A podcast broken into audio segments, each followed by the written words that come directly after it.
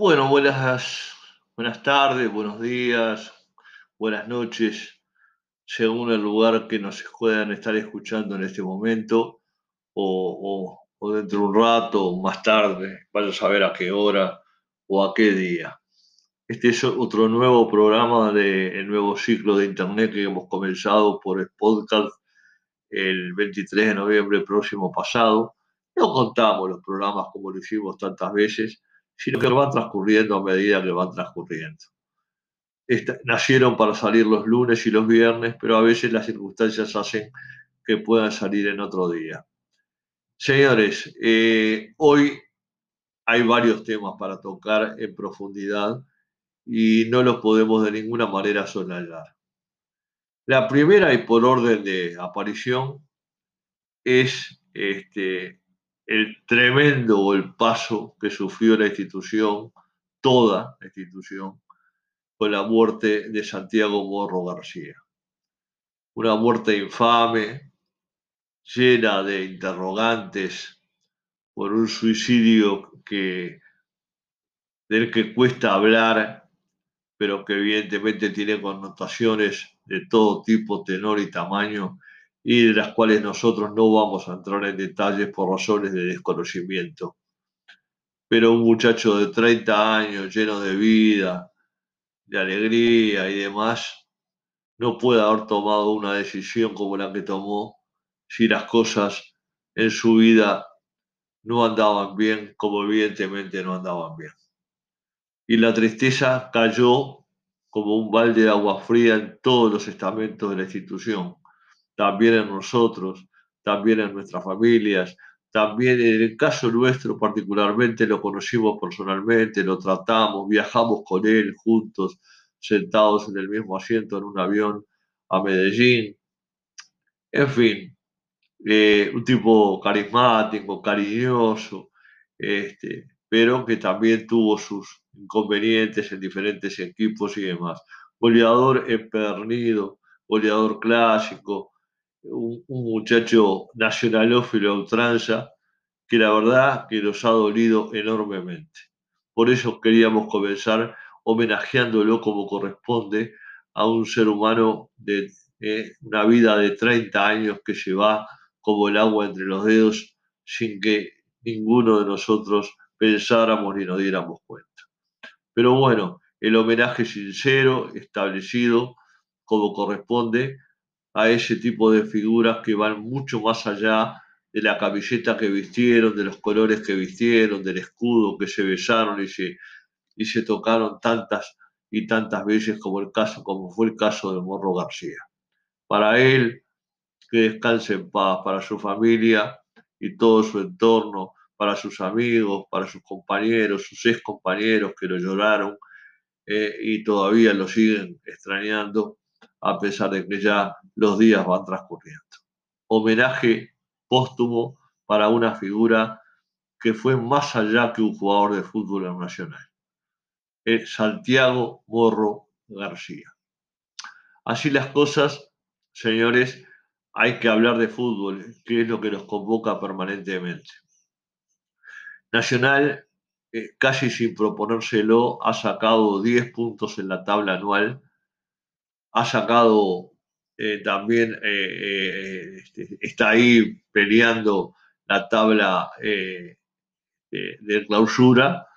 Y, bueno, mientras el rival de todas las horas se cae a pedazos por diferentes motivos. Hoy te toca a mí, hoy, hoy me toca a mí, mañana te toca a vos, y así es la vida. Son los, los dos grandes equipos del país y la desgracia de uno es la alegría del otro y viceversa. Así fue, así es y así será siempre. Nacional está eh, en, una línea eh, evidentemente ascendente futbolísticamente. El otro día no las pasó, no las volvió a pasar bien con Torque. Fue el partido que estuve esperando yo durante varios meses porque sabía que Torque era el cuadro que jugaba mejor al fútbol y el que lo podía atacar y complicarle la vida en el medio campo como se la complicó, donde la marca de Nacional no existe, porque Nacional tiene tres buenos jugadores, pero que no son marcadores empernidos, ni son hombres de pierna fuerte, ni nada por el estilo. Gran partido otra vez de Sergio Rochet, que es la sorpresa para mí más mayúscula eh, que ha generado Nacional en todo su plantel, junto este, con algunos valores jóvenes, como el caso de Orihuela, que se ha sentado como zaguero izquierdo y que ya prácticamente es un titular indiscutido de la pareja de zagueros de Nacional.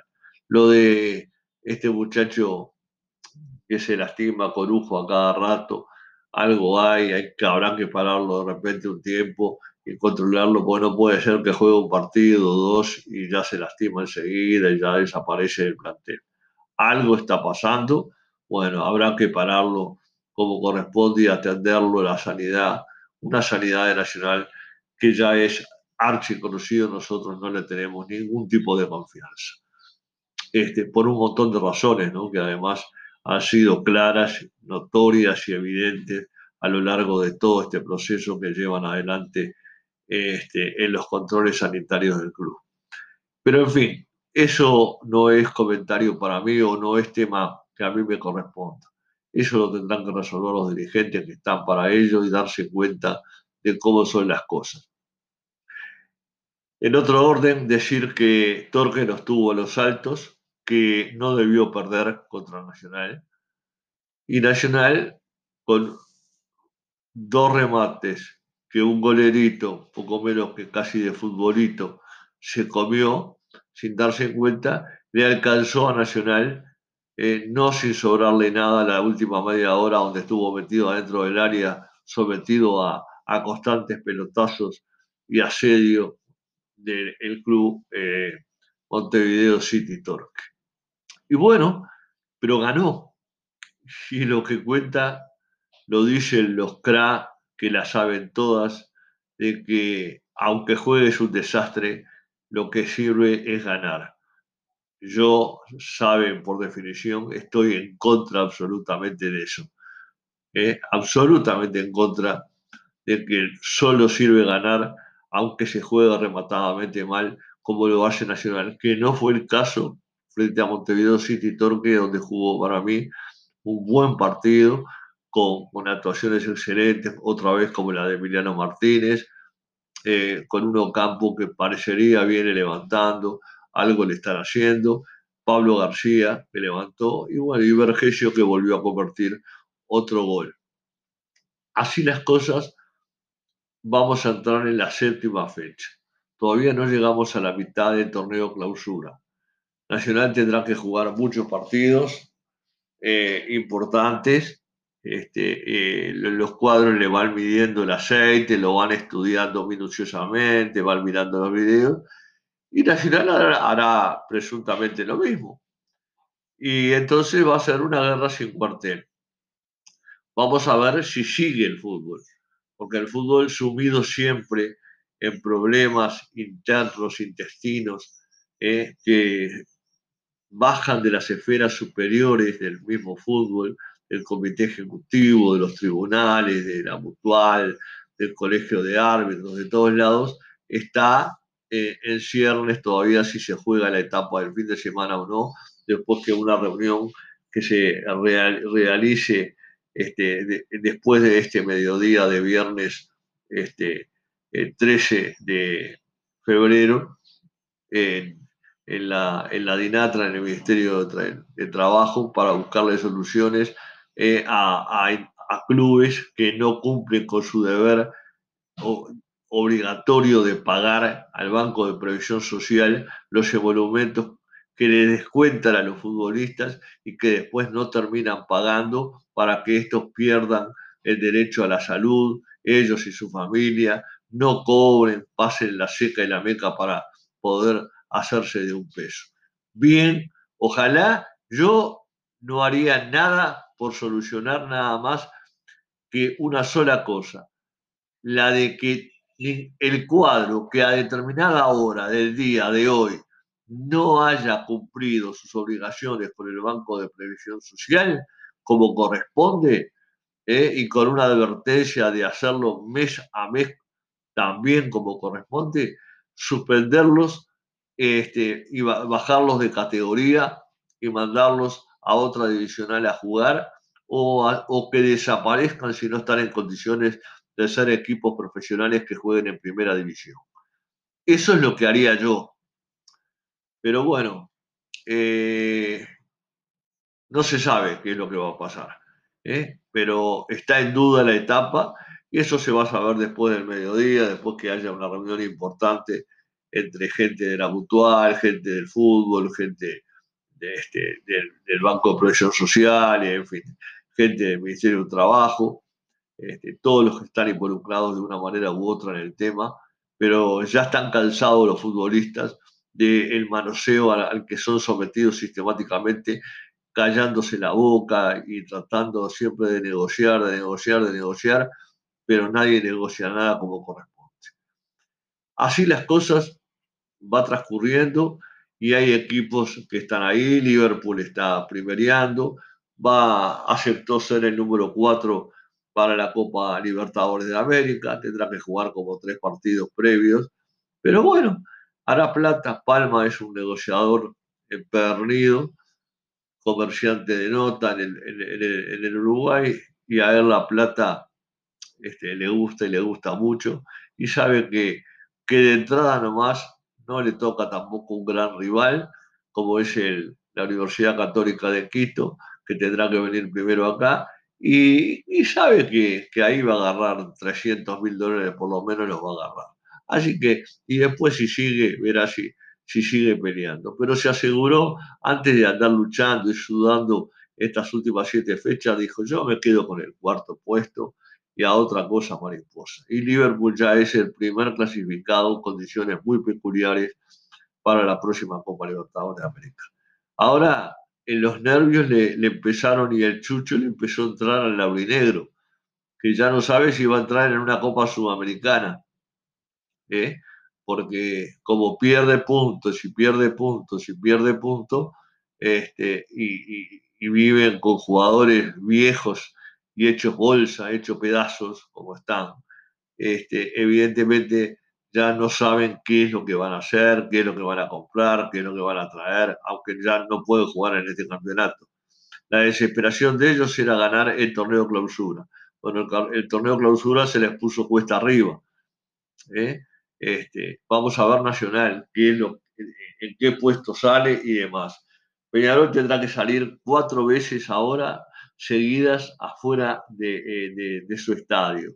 Tendrá que jugar con, con, eh, con, Liverpool, tendrá que jugar con Cerro Largo en Melo, con Liverpool en Belvedere, con Wanderers en, con en el Parque Viera y nada más ni nada menos que el domingo en cancha de césped sintético que no es la misma de Charrúa, en la cancha de rentistas allá en Camilo Mendoza. Así que cuatro partiditos afuera que no le van a ser fácil se los van a hacer sufrir hasta el último suspiro y, donde sigan perdiendo puntos, yo creo que ni a la sudamericana entran. Entonces Rubio este, eh, va a tener que vender la óptica porque eh, todo lo que dice todo lo que hace se pasan homenajeando gente, ya no tienen más a, quién homenajear, eh, a quién ponerle plaquetas y regalarle una, una camiseta con el nombre. porque tienen un mareo que es lo único que están, están haciendo. Porque no se dieron cuenta tampoco que lo deportivo es en definitiva lo que sirve y lo que vale.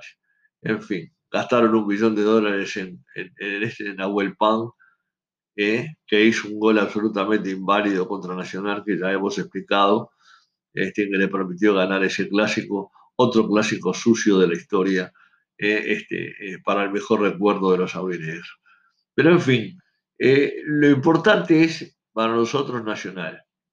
Nacional que está tratando de salir, que, está tratando de, tener un juego más atildado, de, mejor trato de pelota y demás. A mí lo que me preocupa sobremanera es que no tenemos delanteros. Fíjense que la primer pelota, yo no sé cuánto hace que un jugador de Nacional un centro delantero, no recibe la pelota de frente para definir, como definió en el segundo gol frente a City Torque, este, cuando Campo le tiró la pelota adelante a Vergesio para que éste la viera y la empujara ahí con, un error bastante importante también del arquero, pero en definitiva la pelota, la, Vergesio, la primera vez que la ve de frente, tirada por un compañero.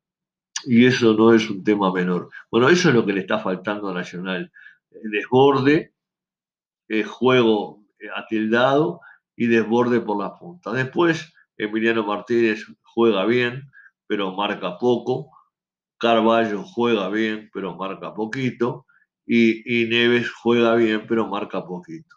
Y si usted juega un medio campo, juega un medio campo, decidiendo campeonatos, más allá de que sea un campeonato de cabotaje local, con una mediocridad de cuadros que se ganan y, pierden entre ellos y empatan entre ellos y, se golean entre ellos porque son todos horribles.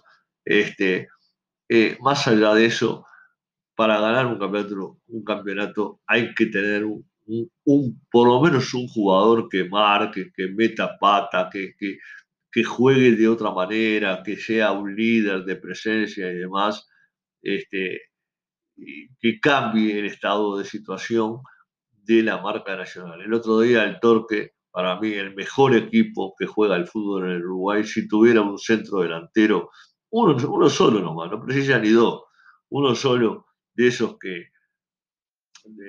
que se necesitan con los desbordes que tiene, con la velocidad a la que juega, con el toque, con la rotación, con la forma de jugar, de salir y demás, el Torque sería realmente prácticamente el campeón uruguayo por mejor a todos los niveles, en todos los aspectos del juego, porque no hay ninguno ni que. Podrá ganar, podrá perder, podrá empatar, no lo pongo en tela de juicio, pero que es el mejor, porque tiene un técnico hace tres años, porque tiene los mismos jugadores, porque no tiene ninguna estrella, eh, un jugador este, que sea la figura monumental del equipo, ni nada por el estilo. Tiene un equipo de fútbol eh, que a veces comete errores por, por, ingenuidades, por ejemplo, como las del otro día del golero, eh, que fue decisivo para el triunfo Nacional. Pero bueno, eso no fue culpa de Nacional. Si los boleros contrarios se equivocan y se equivocan feo, obviamente no, eh, no es cosa buena que, este, eh, decir que, no se ganó bien, en definitiva. Se ganó, se ganó, porque se ganó y bueno, este, y ya había pasado lo mismo, eh, había pasado lo mismo con, otros equipos. No, no, nos olvidamos de comentarios anteriores en los que dijimos que Nacional ha sufrido, ha terminado con la soga al cuello varios partidos, eh, este, pero como los ha ganado, el ganar tapa todo. Y bueno, para mí no gana, no tapa todo, porque a la larga vos ganás un partido, dos, tres, cuatro, cinco seguidos jugando mal eh, o cometiendo errores defensivos gravísimos. El otro día, por ejemplo, Méndez, Méndez eh, Armando Méndez y Olivero se comieron un vinillo. Pocas veces visto en una cancha de fútbol. No agarraron una. Una no agarraron. Con los punteros esos que les, colocaban por los jugadores que, le, iban de entorque por las puntas, no los pararon ni una vez. Era FAU y FAU y FAU y FAU y FAU. Sí, eh, Méndez tiene fuerza, va adelante, tuvo una chance de gol que pudo ser el tercer gol y ahí se liquidaba el partido totalmente. Después se pusieron 2 a 1 con un gol, un gol de ellos eh, eh, bien, bien, este, bien hecho. Y los últimos 20-25 minutos, más vale que, no sufras el corazón porque mirando los partidos puedes llegarte a morir, sinceramente. Un sufrimiento Francis, claro, cuando terminan los partidos, los jugadores nacionales terminan exhaustos. Este, no sé si por el cansancio, por el calor de algunas fechas que se han jugado muy calurosas, o por los nervios que sufren y que pasan durante el partido y durante todo el, lo que va ocurriendo este, en, en, los 90 minutos. En fin, eh, uno tiene la tranquilidad de que ha venido diciendo siempre lo mismo. Nacional va a tener que cambiar. Nacional está en el último año de mandato de esta directiva. no solo es lo del Parque Central, eh, acá la directiva tiene que irse campeona, debe irse campeona uruguaya eh, para lograr dos campeonatos seguidos, pero además para motivar al hincha, a la gente, a los jóvenes y demás. Y saben una cosa, yo tengo todavía, más allá de las diferencias en la tabla anual, y ahora alguna otra diferencia sacada sobre el rival tradicional que, podría ser el más potable este, clasificado, este, más allá de que tiene alguno adelante, yo sinceramente desconfío todavía de Nacional. No tengo la tranquilidad a falta de siete partidos, de 21 puntos por jugar, no, no siento esa tranquilidad que me daban otros equipos. Y quiero hacer un, resalte muy especial. A mí me llamó la atención, la verdad, me llama la atención profundamente lo de este muchacho, el golero Sergio Rochet. Sinceramente, un golero de extraordinarias condiciones, pero extraordinarias condiciones. Los que vimos a Ayrton de Arrua Manga jugar en un nacional, eh, tenemos que recordar a Roget y compararlo con Manga. Tiene condiciones exuberantes. Primero, es un golero serio, bien plantado en el arco siempre, está bien ubicado, sabe ubicarse en los corners, es grandote, sabe salir, no pierde una pelota, no se le cae una pelota de las manos. Y cuando está lejos de la pelota, tiene una agilidad brutal para tirarse y sacar pelotas que parecen imposibles eh, cuando éstas están por entrar al arco de nuestro equipo. Condiciones exuberantes este, y además se ve que tiene temperamento porque habla, porque sabe salir jugando con las manos y con el pie, tiene todas las condiciones. En lo personal y para los que vimos, goleros Nacional de los últimos 50 o 60 años, a mí, y no sé si algún este, eh, oyente que nos podrá contestar tiene la posibilidad de hacerlo, saben que pueden hacerlo por la misma vía este, de, del Dale Bolso Radio, escribiéndonos, diciéndonos que, que comparten con nosotros. Los que vimos a Manga sabemos que este golero joven todavía, con 27 años, tiene unas condiciones exuberantes. Yo estoy enloquecido realmente con él porque me, llamó profundamente la atención cuando empecé a observar una cantidad enorme de detalles en cada partido que salvó, porque gracias a él Nacional está con los puntos que lleva de ventaja en las diferentes tablas. Gracias a él y gracias a él Nacional está donde está hoy en las tablas con posibilidades este, netas de, llegar a las finales del campeonato uruguayo y ganarlo como corresponde. Dejar de lado todo lo demás que ande en la vuelta, tanto homenaje, tanta cosa, dejémonos de tanto más allá del harto y, más que merecido el Morro García, este, Nacional tiene que encarar las cosas a nivel deportivo de otra manera. Nosotros podemos nombrar, y estuvimos haciendo un raconto, y escribimos algo en el Facebook, pero nos olvidamos como de 25 o 30, de una cantidad enorme de botijas jóvenes, de muchachos jóvenes que eran de la famosa cantera inagotable, que se fueron perdiendo en los cuadros chicos y hoy deambulan este, sin pena ni gloria en equipos menores. Nombré eh, en el Facebook, nombré como 10 u 11 hubo gente que me llamó para decirme, te olvidaste de 25 y me los empezaron a nombrar. No, no voy a decirlo. Por eso dejemos de utilizar cantera inagotable. Hablemos de divisiones juveniles y nada más. ¿eh?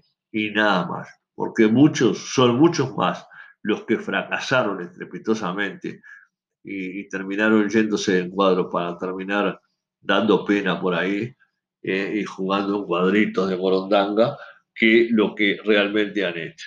Así que, señores, las cosas en su debido lugar, ni tanto ni tampoco. ¿eh? Este, y bueno, y ver qué es lo que pasa, eh, esperar ahora este mediodía de viernes, pasado el mediodía, a ver si eh, hay fútbol o no hay fútbol. Yo creo que no se va a suspender el fútbol porque se les complicaría la fecha, de terminación, quieren terminar. Los jugadores se están muriendo físicamente, se están muriendo. Hay enorme cantidad de jugadores de 36, 37 años que no pueden con la vida, no pueden con la vida porque no saben jugar contra eh, cada tres días. Y bueno, este, eso ya es un problema que no es de, es del fútbol uruguayo, es de los entrenadores físicos y es porque nunca se preparó, como, como en Europa, que juegan y viajan además todavía a ciudades del mismo país y a ciudades de otros países a jugar las copas internacionales.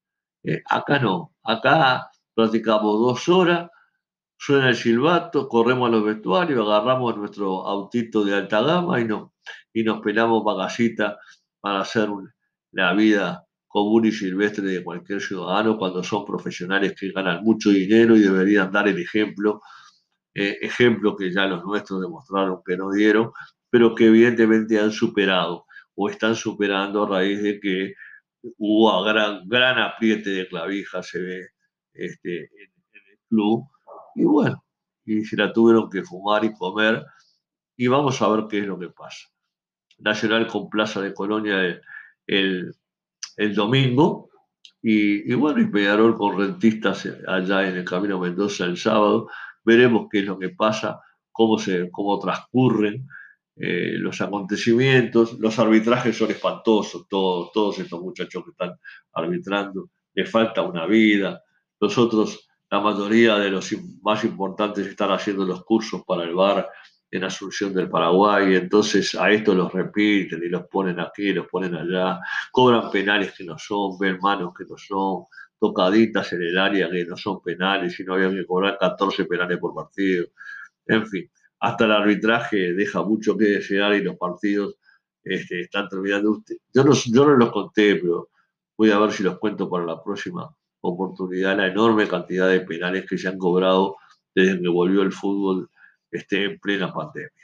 Estamos ya muy cerca del final de un nuevo, de un nuevo programa y, yo quería hablar de estas cosas porque estoy preocupado.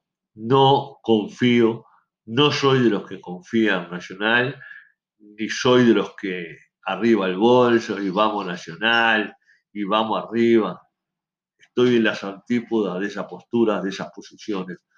Soy de los que confío en el buen fútbol, en la seriedad, en el manejo eh, técnico de los equipos.